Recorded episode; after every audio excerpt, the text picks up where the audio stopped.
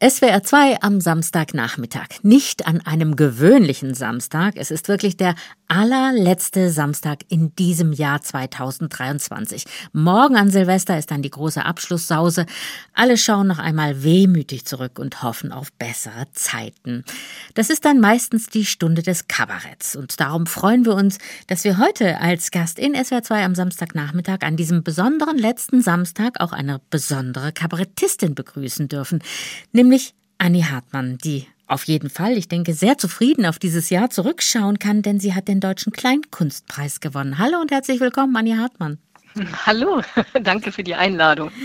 Liebe Frau Hartmann, lassen Sie uns doch kurz an dieser Jahreswende gemeinsam Bilanz ziehen. Ich habe gelesen, Taylor Swift und Barbie sind die erfolgreichsten Kulturprodukte des Jahres, so zumindest die Aussage der Süddeutschen Zeitung.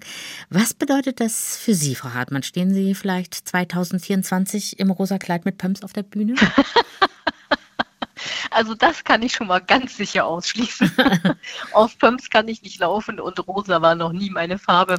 Also ich habe Barbie natürlich nicht geguckt. Also ich sage jetzt einfach mal natürlich. natürlich, dazu. das ist eine Aussage, ja. Habe aber gelesen, dass das angeblich sehr feministisch ist und habe mich dann ein bisschen gewundert, wie dehnbar viele Begriffe doch scheinbar geworden sind. Noch so ein anderes großes Thema in diesem Jahr.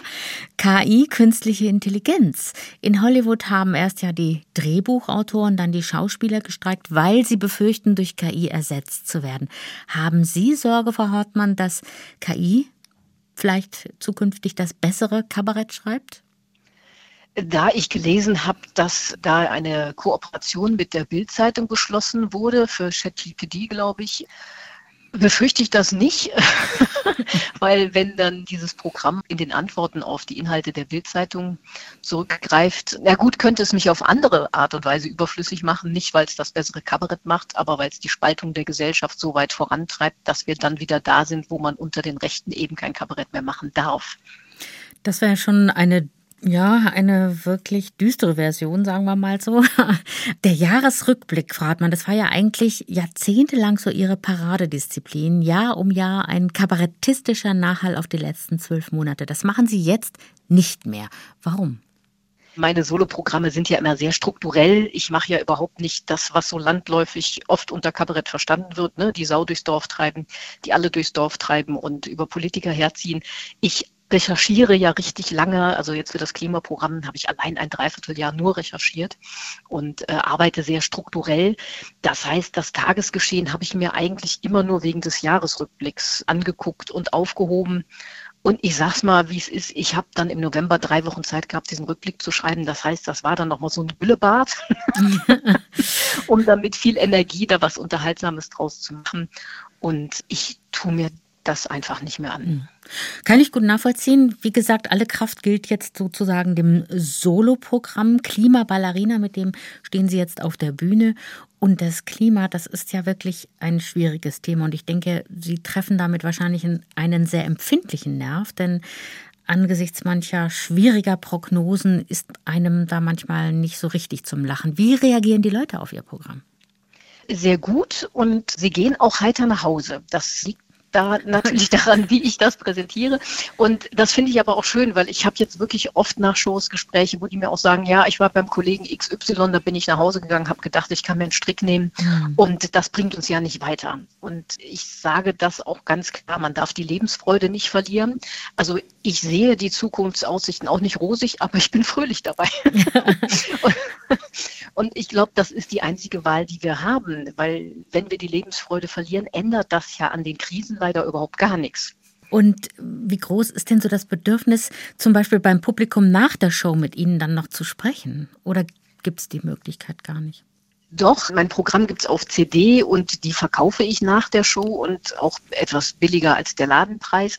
Und das ist immer sehr süß, weil dann einige Leute mir trotzdem den Ladenpreis bezahlen wollen, was ich immer sehr rührend finde, weil das ja zeigt, dass ich sie emotional erreicht habe und nicht nur über die Fakten, die ich da präsentiere. Und ich sage dann immer dazu, ich verkaufe CDs nicht, um Geld zu verdienen. Also äh, ich bin, das ist einfach ein Weg, um ansprechbar zu sein. Mhm. Weil von der Bühne aus zu sagen, so, ich bin jetzt gleich da vorne, Sie können mit mir reden, das macht Hemmungen bei den Leuten. Wenn ich aber sage, ich bin jetzt da vorne und wenn Sie wollen, können Sie eine CD kaufen, dann äh, haben die eine niedrigere Hemmschwelle. Und dann habe ich viele Gespräche und das ist der Grund, warum ich das mache mit den CDs, damit es einfach eine gute Möglichkeit gibt, mich anzusprechen, weil ich weiß, dass die Leute nachher noch ein bisschen Redebedarf haben. Nun werden Sie, Frau Hartmann, oft angekündigt mit dem Zitat des Kabarettkollegen Volker Pispers, der über Sie gesagt hat, Annie Hartmann vereint die drei großen H des Kabarett Haltung, Humor und Hirn. Wie würden Sie Ihre Haltung beschreiben?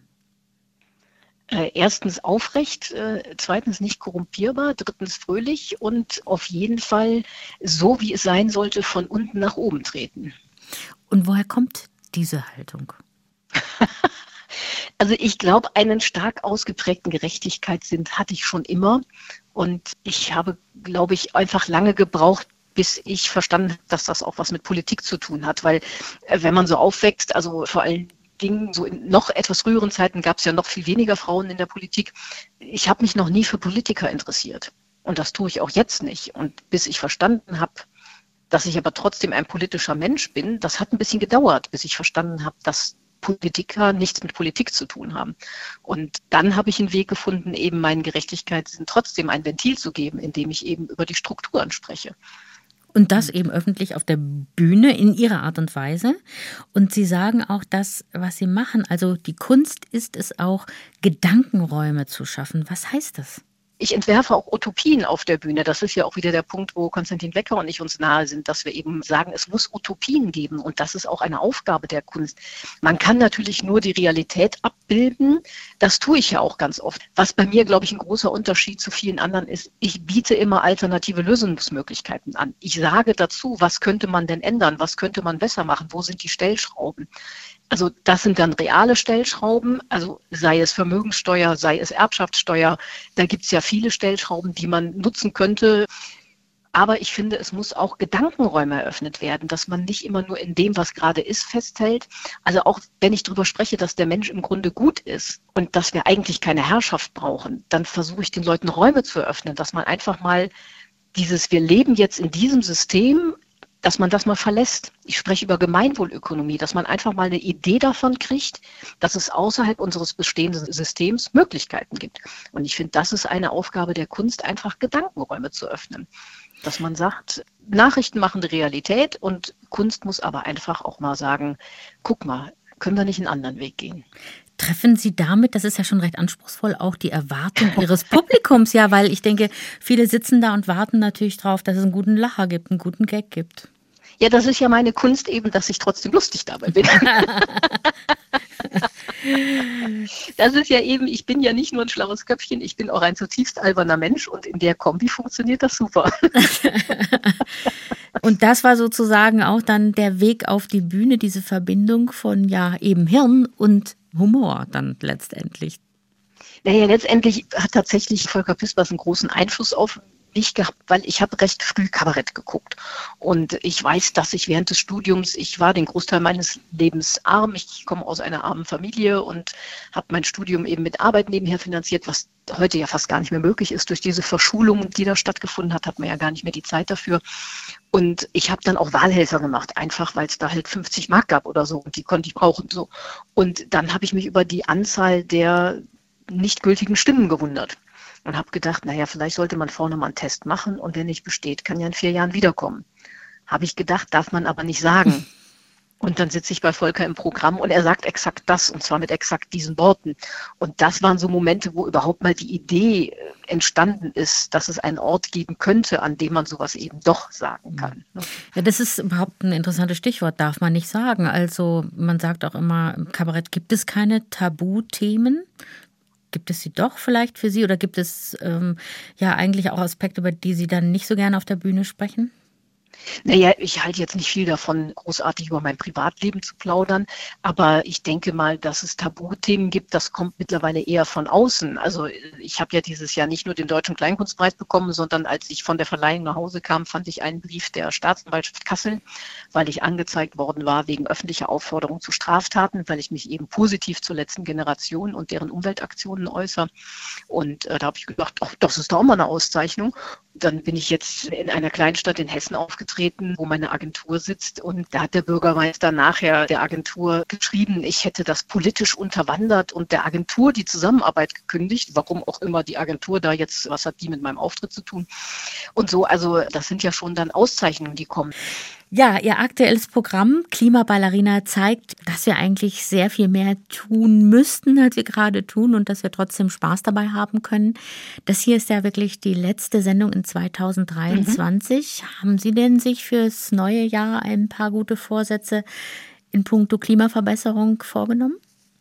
Naja, ich spreche ja im Programm auch darüber, dass wir als Einzelne gar nicht so viel tun können, wie uns immer äh, suggeriert wird. Und ähm, ich weiß, das klingt furchtbar langweilig, aber ich trinke kein Alkohol, ich rauche nicht, ich mache viel Sport, äh, ich fahre alles mit der Bahn.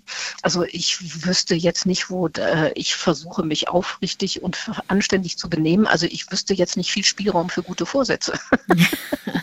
Naja, ich glaube, wenn man. Ich fliege nicht zum Shoppen nach New York und deswegen lebe ich eigentlich schon so, wie man sich das vielleicht vornimmt, aber ich mache das auch so und ich fühle mich da auch gut mit. Und wie gesagt, äh, unser persönlicher Einfluss ist ja eh nicht so groß, wie uns gerne von den, das kommt ja von den Mineralölfirmen, dieser CO2-Fußabdruck, diese Idee, damit eben gesagt wird, wir müssen uns anstrengen, aber die globale Politik muss nicht handeln. Was gibt es denn so, was Sie sagen würden, fürs nächste Jahr, das steht für mich an? Dass ich ein bisschen weniger arbeite. Das ist tatsächlich das Einzige, dass ich ein bisschen weniger arbeite, dass ich nicht mehr ganz so viel weg bin, weil ich liebe meinen Mann durchaus und würde den auch gern öfter mal sehen. Frau und öfter mal ein bisschen Radfahren und so. Aber ansonsten, äh, nö, lebe ich so, wie ich leben möchte und äh, sehe da, wie gesagt, nichts, wo ich jetzt groß was ändern sollte. Als kleines Dankeschön gibt es für unsere Gäste immer einen Musikwunsch, den wir ihnen erfüllen. Und Sie mhm. haben gesagt, Konstantin Wecker, Schäm dich Europa. Das wäre so ein Titel, den könnten Sie sich gut vorstellen. Warum? Weil, wenn man auf den Text hört, erklärt sich das von alleine, weil es ist ja gerade dieser neue Flüchtlingsdeal, wie es so genannt wird, also überhaupt Sprache. Ne? Also unsere Sprache äh, wird missbraucht und unser Asylrecht wird zugrunde gerichtet und wie wir damit umgehen, äh, ist einfach eine Schande für Europa und deswegen ist das ein tolles Lied vom lieben Konstantin. Das hören wir denn gleich, aber erst einmal ganz herzlichen Dank, dass Sie bei uns in SWR 2 am Samstagnachmittag zu Gast sind. Ach, sehr gerne. Ich wünsche Ihnen ein gutes Rüberkommen ins neue Jahr. Machen Sie es gut und ja, genau, hoffentlich ganz viel gemeinsame Zeit dann auch mit Ihrem Mann. Ja, danke schön und guten Start auch für Sie und alle HörerInnen. Dankeschön.